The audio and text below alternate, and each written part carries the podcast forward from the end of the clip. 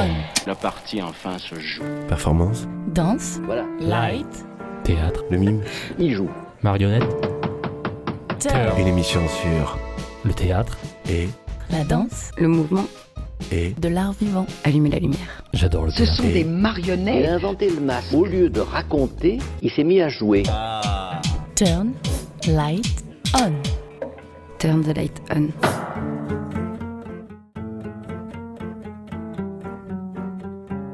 Des médecins charlatans, un père abusif et une jeune fille amoureuse en dépression.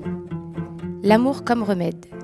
C'est ce que proposait Molière dans la pièce appelée L'amour médecin en 1665. Jean-Louis Martinelli nous propose une lecture plus contemporaine de la pièce avec des costumes designés par Christian Lacroix. Corsets, plumes, converse et crocs investissent la scène du théâtre du jeu de paume à Aix pendant un peu plus d'une heure. Jean-Louis Martinelli, vous êtes avec nous pour nous en parler. Oui, bonjour. Vous êtes accompagné de la comédienne qui joue Lisette, la suivante de la jeune fille qui cause la perte du père. Martine Schembacher, merci d'être avec nous. Oui, merci à vous de nous accueillir. Jean-Louis, pourquoi vous êtes tourné euh, vers un format court pour cette pièce?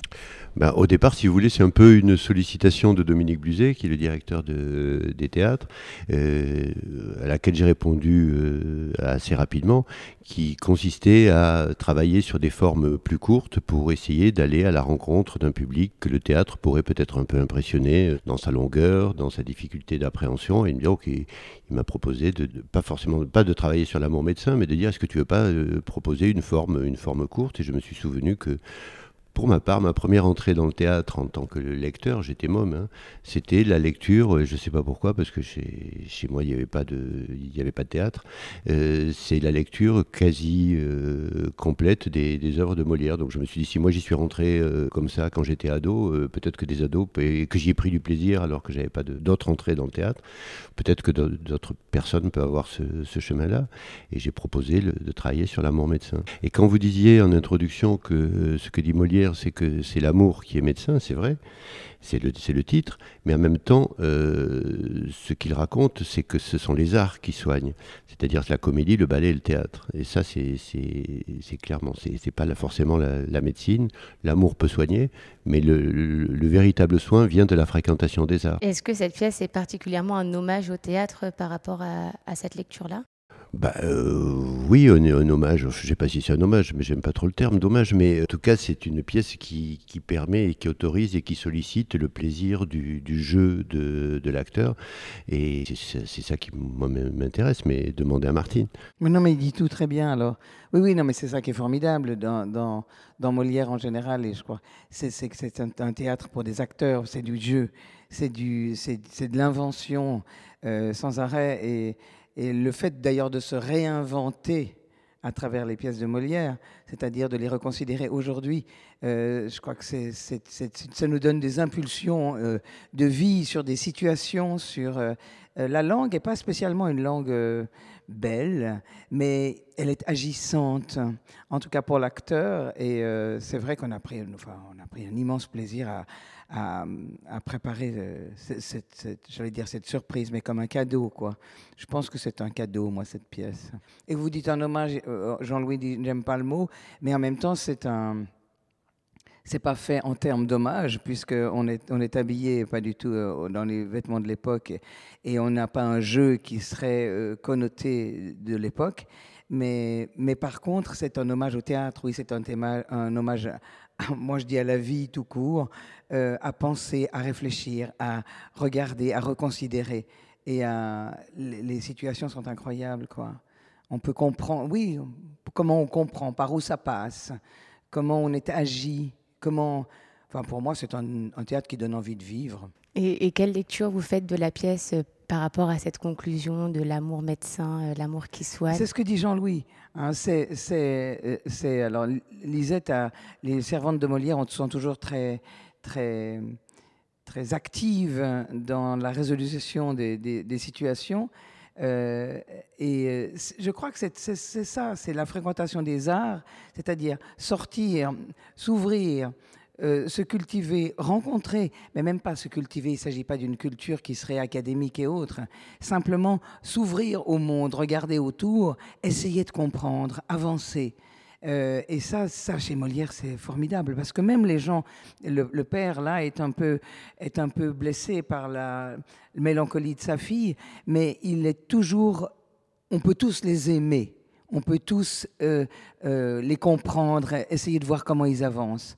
Et je crois que ça permet beaucoup, avec la distance aussi, de, de, comprendre des choses du monde et de la vie et, bon d'y prendre un plaisir énorme. Quoi. Voilà, nous on se régale sur le plateau et on espère partager ça. Euh, dès que possible, c'est-à-dire tout à l'heure. Et oui, parce que on enregistre cette émission le 12 janvier et donc c'est la première oui, ce oui, On a hâte de vous accueillir tous. Et euh, par rapport aussi à, l'histoire, donc il y a une femme qui s'émancipe du pouvoir, enfin de l'abus du pouvoir paternel pour vivre d'amour. Est-ce que euh, par rapport à cette question-là, il y a aussi une invitation à l'émancipation ou peut-être une lecture plus actuelle par rapport à ces questions-là? Ah, mais la lecture, elle est toujours actuelle dans la mesure où il faut se servir de ses neurones pour, euh, euh, pour avancer. Et, et elle, elle, elle, bouquine, la jeune fille, dans notre version, et, et faire quelque chose de, de ce qu'on rencontre, des gens, des livres et que tout ça, ça nous fait un petit bagage à mettre dans le sac à dos pour partir dans la randonnée de la vie. En gros, tout, est utile, et particulièrement les arts, parce qu'ils sont toujours, enfin si les artistes remplissent leur mission, entre guillemets, on va dire que j'aime pas non plus le terme de mission, mais quand même, ils, doivent être quand même un tout petit peu en avance ou en décalage. Et donc, c'est cet espace de décalage qu'il est important que chacun puisse conquérir, respecter, pratiquer et euh, je crois qu'avec le théâtre, c'est ce qu'on espère faire aussi. C'est des écarts, c'est des écarts pour, euh, pour se retrouver dans ces pompes, en fait. Oui, il faut, marcher un peu à côté pour se retrouver. Martine nous disait qu'il y avait une lecture toujours actuelle par rapport à cette pièce. Est-ce que c'est quelque chose que vous partagez? Parce qu'on parle aussi dans cette pièce de dépression. Est-ce qu'aujourd'hui, ça peut avoir une autre résonance par rapport à l'époque où ça a été écrit? Après la lecture euh, initiale de la pièce, la, première fois que je l'ai relue, euh, bon, je me dis bien, effectivement, il y a des choses qui font écho. C'est-à-dire que c'est le, débat sur la santé, sur la, sur la, de façon large. Euh, on l'a vécu pendant deux ans, les questions du, du mariage forcé, de l'émancipation. Bon, Simplement que par rapport à cette notion d'actualisation, si vous voulez, ça ne nous occupe pas dans le travail. Euh, ce qui importe, c'est d'aller euh, au fond des rapports et des situations que propose ce texte-là, et l'actualisation, et, l'actualisation, elle se fait de facto. Euh, et se dire euh, en amont du travail qu'on avait envie d'être aussi libre que Molière a pu l'être quand il s'est emparé de, quand il s'est emparé de ces, de ces sujets-là.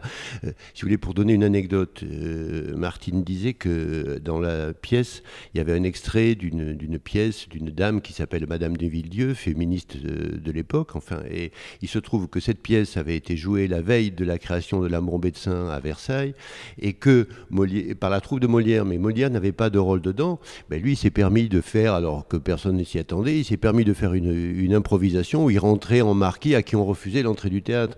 Si vous voulez, donc euh, cette liberté de ton qui vient aussi de la fréquentation euh, assidue de la troupe des acteurs italiens à Paris, et, Molière a largement puisé dans ce répertoire et dans ces, dans ces thématiques, bon, accordons-nous là. Donc euh, il ne s'agit pas de se poser des questions de, reconstitution. Si vous voulez, la question du, sens, si, euh, si euh, on est purement dans une matérialité du texte, dans, les rapports des situations, dans qu'est-ce qui se raconte, qu'est-ce qui se dit, qu'est-ce que dit ce texte, et qu'on ne se raconte pas d'histoire, ben, la représentation, elle se fait est-ce qu'elle se fait entièrement sur le plateau ou est-ce qu'elle se fait dans la tête du spectateur? Ça, c'est une, deux positions par rapport au théâtre. C'est-à-dire qu'il faut que la représentation sur le plateau ouvre à, une forme de disposition et puis de rêverie et, d'écriture, euh, d'écriture du spectateur. D'aucuns peuvent refuser, hein, euh, ou alors être bloqués, te dire ouais, ça, ça m'ouvre rien du tout cette représentation. C'est possible, mais nous c'est ce qu'on cherche, c'est d'ouvrir des espaces de réflexion, de plaisir, de jeu et de, et de réflexion qui partent du plaisir en fait. C'est-à-dire que le voilà et du plaisir de voir l'acteur et de, d'être secoué, surpris par des rapports, par des situations.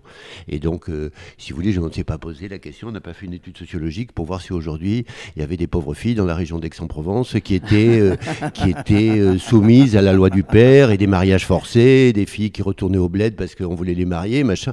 Bon, on sait que ça existe, bien sûr, hein, bien sûr et que ça nourrit l'imaginaire. Mais on n'a pas euh, spécialement envie de pointer ça de façon anecdotique, si vous voulez. Le but est aussi simplement par le texte, on n'a rien changé au texte, hein, le texte il est là, le but est aussi d'ouvrir les sens dans tous les sens du terme, à savoir d'ouvrir les sens par des images qu'on propose sur le plateau et d'ouvrir les sens émotifs dans le plaisir ou dans l'imaginaire et donner, donner un corps au texte. Mais le texte n'est pas changé. Hein. Donc euh, c'est bien des spectateurs d'aujourd'hui qui voient un spectacle aujourd'hui d'un texte euh, de 1665, mais c'est eux qui font le boulot d'appropriation. On les laisse libres. Euh, enfin, je crois que c'est pas seulement pour Molière, c'est pour, pour, euh, la plupart des la plupart des textes. Et d'ailleurs, euh, ce travail, si vous voulez, qui, qui part qui part du XVIIe chez Molière jusqu'à aujourd'hui, il se traduit dans le dans la conception même des costumes. C'est-à-dire que ouvrir ce chemin-là, c'est-à-dire que dans le travail de, de Christian Lacroix, les costumes des, des femmes, par exemple, sont sont plus marqués 17e, mais en même temps reconstruits et déconstruits, parce qu'on est dans une, dans une déconstruction comme ça du, truc. Et les, les, costumes de médecins, il y a une évocation de la tradition des costumes de Molière par un ou deux chapeaux et tout, mais ça, me, ça fait plus penser à, à une salle d'hôpital, où ça, mais, mais tout, tout, ça est quand semble fait de briquet de broc pour les costumes des, des médecins, avec de la récupération. Donc le le costume voyage du 17e a, des éléments beaucoup plus, beaucoup plus contemporains, avec des, avec des pantalons qui seraient mi-courts, des trucs comme ça.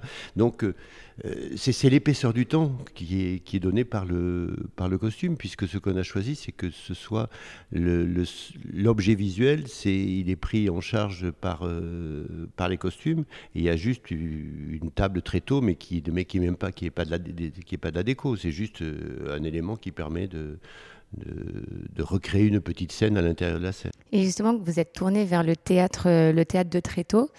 Euh, pour, euh, pour mettre en scène cette pièce, est-ce que c'est venu comme une évidence? Ah ben c'était clair dès le début de la lecture, en plus presque dès le projet si vous voulez. C'est que l'idée c'est que ça puisse aussi jouer euh, c'est que ça puisse tourner le plus facilement possible, c'est que ça puisse, on puisse arriver le matin dans un théâtre et jouer l'après-midi, que ça puisse éventuellement se poser sur une place de village, peut-être jouer à la lumière du jour. Euh, c'est d'essayer de, retrouver cet esprit-là que l'on retrouve dans les textes de Jacopo, par exemple, et qui revient régulièrement comme. Alors peut-être que c'est un fantasme pour une part, enfin, euh, mais, mais quand même, c'est ça qu'on voulait essayer de retrouver. Donc cette pièce, elle est amenée à être développée dans d'autres endroits. Et j'espère, on le saura ce soir en fonction de la réaction. Oh ben oui, oui. Non, non, non, c'est formidable. Ça peut être joué partout, absolument partout, partout, partout. Et moi, j'aime pas du tout quand il n'y a pas de décor. Et là, c'était une évidence. Et ce tréteau, c'est vraiment un tréteau. C'est pas, euh, c'est, c'est, un, c'est, une planche posée sur deux petits tréteaux. Et euh, il y a un effet comme ça de, du tréteau sur le tréteau. C'est vrai qu'on peut jouer absolument n'importe où. Et, euh, et c'est, c'est un cadeau pour nous, en fait, les acteurs, parce qu'on peut, on peut, on peut beaucoup, beaucoup inventer. Beaucoup, beaucoup. Et, quel code vous avez repris euh Le code théâtral, code de jeu, vous voulez dire? Oui. Ben, non, simplement, c'est ah. pas, c'est pas, euh, c'est pas un code de la route en plus. Euh, mais encore une fois, c'est-à-dire que comment s'affranchir des règles? C'est le contraire des médecins, si vous voulez, qui disent qu'il faut respecter les règles. Moi, je crois que bon, on se la pose pas trop. Non, la, la chose, si vous voulez, dans le, dans le jeu, peut-être en référence à la Commedia dell'arte, mais on ne s'est pas trop pris la tête là-dessus. Hein. Ça arrive de fait. C'est un travail sur la rupture. Euh, c'est un travail sur. Euh, mais qui est largement porté par l'impulsion de, l'acteur.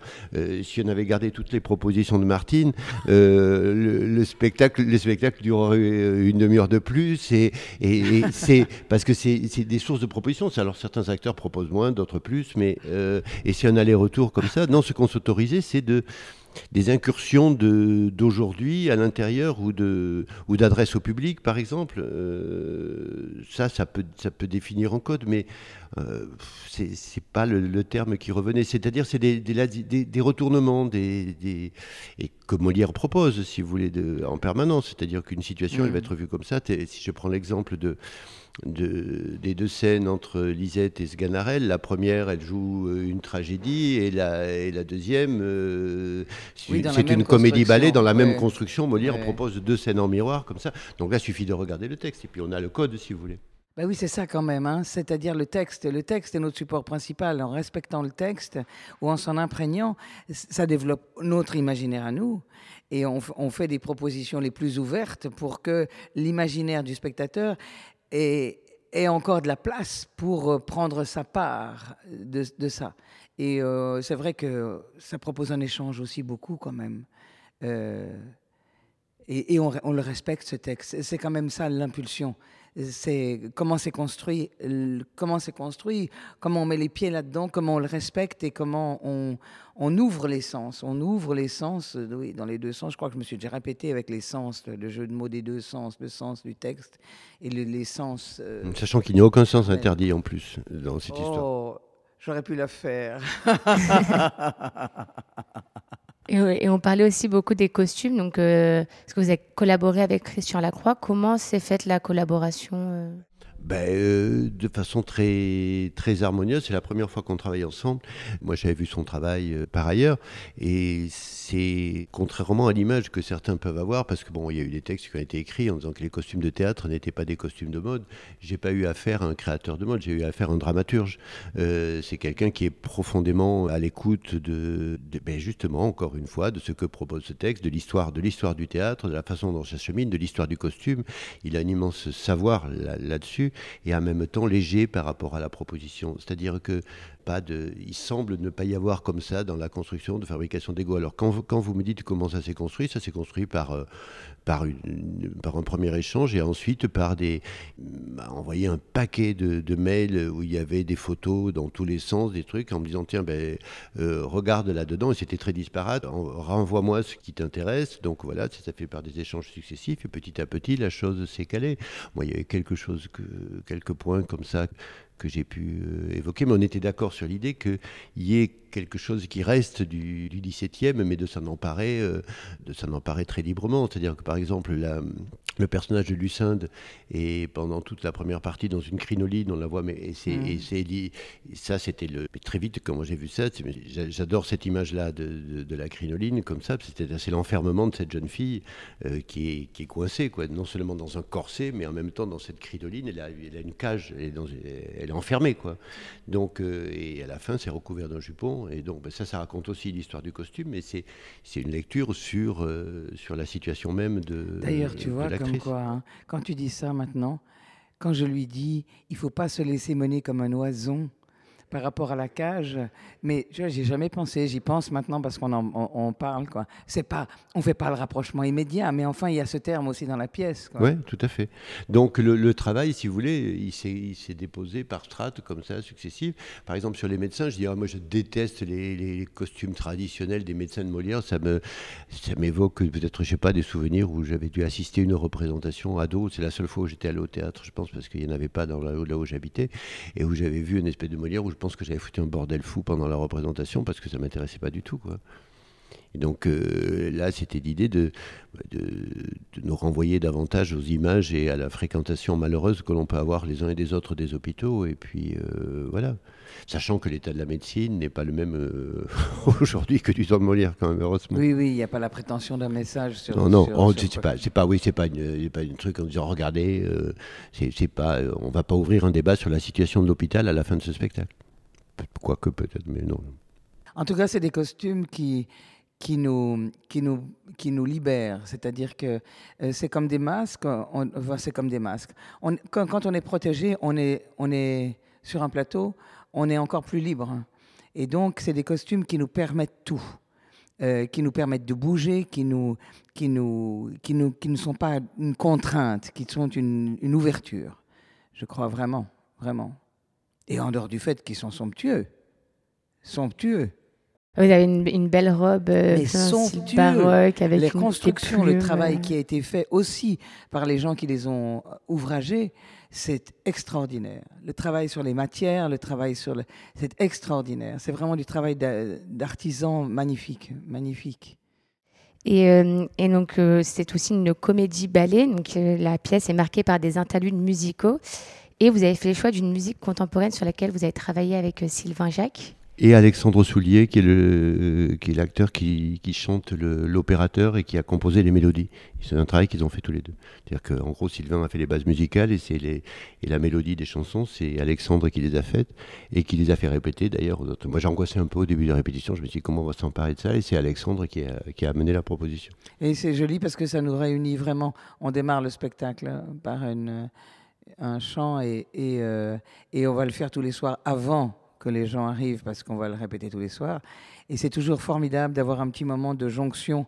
Alors des fois, ça prend des formes quand on n'a pas des choses comme ça, où on se réunit tous pour faire un, ou ou ou ensemble. Et là, il y a cette chanson qui nous réunit et c'est une troupe. Euh, c'est aussi ça. C'est euh, alors on n'est pas une troupe puisqu'on se connaissait des gens, s'était jamais rencontrés là-dedans sur ce sur ce. Mais mais ça constitue cet élément de troupe qui était aussi une une chose euh, formidable pour Molière et c'est une chose après lequel on court dans les temps modernes, parce qu'il n'y a plus beaucoup de, de vraies troupes. Euh, et le fait de se fréquenter ensemble et de travailler, de se connaître les uns les autres, et, d'être sur le d'être réunis par un texte, c'est aussi une, chose formidable. C'est aussi une chose joyeuse euh, qui nous donne de l'énergie et qui nous qui nous propulse les uns vers les autres. Quoi. Et, et pour continuer là-dessus, sur la, sur la question, sur la, sur la musique, euh, bon, euh, quand Molière fait ses comédies-ballets, de fait, il travaille avec le musicien qui est le musicien à la mode, hein, euh, qui est, qui est Lully. bon, Aujourd'hui, euh, quand on écoute la musique de Lully, bon, on n'a pas le même, euh, le même rapport. Et en plus de quoi, alors, si je suis tout à fait honnête, il y a aussi des conditions économiques. C'est-à-dire que pour, pour réunir un orchestre euh, qui puisse prendre en charge la musique de Lully et puis de réunir encore de ballets, bon, ben, la production, il, fallait l'avoir autrement. Donc, c'était plus compliqué. Mais dans cette façon de, de, cheminer comme ça avec la, la vie de l'œuvre, Bon, ben, l'idée, c'était des, c'était des, parfois l'échange avec euh, Sylvain, qui là avait travaillé sur les choix musicaux, était un peu tendu, mais moi, j'avais le désir de retrouver un certain nombre de musiques qui soient euh, des, des, musiques immédiatement euh, repérables et des musiques populaires. La fête du mariage finit par un hommage à Pulp Fiction. Bon, ben, Molière, il l'avait pas vu. Hein, c'est assez clair. Euh, de la même façon qu'on on en sait plus aujourd'hui que lui, il en savait à l'époque, mis, à part qu'il avait la préscience de la chose. C'est-à-dire que dans le chemin, par exemple, médical qu'il suit, on a, des, on a différentes positions de, la médecine. Ensuite, il, il, va voir, euh, il va voir des charlatans, comme des gens se retourneraient vers d'autres types de pratiques euh, médicales. Et à la fin, il finit par le, le personnage de, de Clitandre, l'amoureux, définit presque ce que pourrait être la psychanalyse, si vous voulez. Donc euh, on a différentes approches. Et nous, du coup, on s'est dit à un moment donné, bon, la, scène de consultation euh, avec les médecins n'existe pas dans la, dans la pièce de Molière. Il les fait sortir, ils vont voir la fille, ils reviennent. Euh, on a choisi de le mettre, nous, sur le, sur le plateau. Et on emprunte à ce que, aux leçons que Charcot a pu faire à la salpêtrière sur l'hystérie. Bon, voilà, basta. C'est de s'accorder cette liberté-là, jouer avec les éléments de ce que l'on peut savoir. Pourquoi Molière s'en prenait euh, beaucoup à la, médecine? Et c'est là qu'il c'était quand même un courtisan avéré, l'air de rien, même s'il dénonçait les travers de la cour. C'est qu'il savait très bien que le roi avait les médecins euh, dans le collimateur, puisque Anne d'Autriche avait eu un cancer du sein et que pour la soigner, on y avait incisé le sein, on y avait mis un steak euh, à, l'intérieur parce que ça allait euh, éloigner la maladie. Donc, bon, c'était l'état de la médecine, j'imagine, ou de, cette ah, science, ce début de science à l'époque. Donc, en s'en prenant comme ça aux médecins, il savait qu'il se mettait aussi le roi dans la poche. Hein. Et c'était son. voilà tout à l'heure que vous posez des questions par rapport à la vision actuelle de la pièce, est-ce que j'aurais dû plutôt parler d'intemporalité? Ben oui, c'est de la placer dans une, dans une sphère de. dans un espace. Euh, oui, dans un espace de fiction. Et encore une fois, les entrées-sorties par rapport au réel et par rapport au monde, elles se font. Euh, elles se, elles se font pour le spectateur. Et puis il y a d'autres couches même qui, qui, arrivent à travers le personnage de Filrin, par exemple. C'est toute la conception de la, c'est toute la philosophie de Molière qui arrive. Le plus grand travers des mmh. hommes, c'est le mmh. goût qu'ils ont pour la vie, par exemple. Euh, ça, si on, s'empare de ça, euh, ben, on a de quoi développer. Hein. Non mais, non mais c'est incroyable Molière parce que vraiment. Il y a des couches et des couches. Enfin, je veux dire, c'est d'une finesse de construction, d'une liberté de construction incroyable incroyable. C'est vrai, là, il y a, au milieu de cette comédie, il y a ce personnage dont parle Jean-Louis, euh, Filrin, qui arrive et qui, dit comment est la médecine, comment travaillent les médecins, pourquoi ils travaillent. C'est à la fois glaçant et pour le coup, on se dit, mais c'est ça aujourd'hui? C'est-à-dire que ça propose vraiment de turbi enfin, réfléchir soi-même, de s'emparer de ce texte, de s'emparer, d'avancer avec, quoi. Extraordinaire ce texte, extraordinaire. On a beaucoup parlé des, du public, vous en avez beaucoup parlé, euh, d'une approche d'un autre public, euh, peut-être plus éloigné du théâtre. Concrètement, à qui elle s'adresse ah ben À tout le monde. Alors là, c'est euh, là, là, je, je, moi, j'ai jamais eu. Si vous voulez, c'est après, c'est c'est pas mon boulot directement. Là, je suis pas dans un théâtre. Oui, oui, à partir de, à partir de 12 ans, je sais pas, on va voir. Mais on a des, des mômes qui vont, qui vont venir si vous voulez, quand on. Ah, mais là, c'est encore une fois, nous, on est dans le théâtre. Moi, on ne sait pas ni, ni, Martine, ni moi, ni la distribution. Nous sommes responsables du travail de relations publiques. Mais quand on est sur un plateau en répétition, si vous voulez, on ne fait pas des études de marketing. Hein. Euh, donc, euh, voilà, non, je veux dire, euh, on cherche pas le cœur de cible, si vous voulez. Hein. C'est pas la ménagère de plus de temps, c'est pas l'ado, c'est pas machin. on veut parler à tout le monde.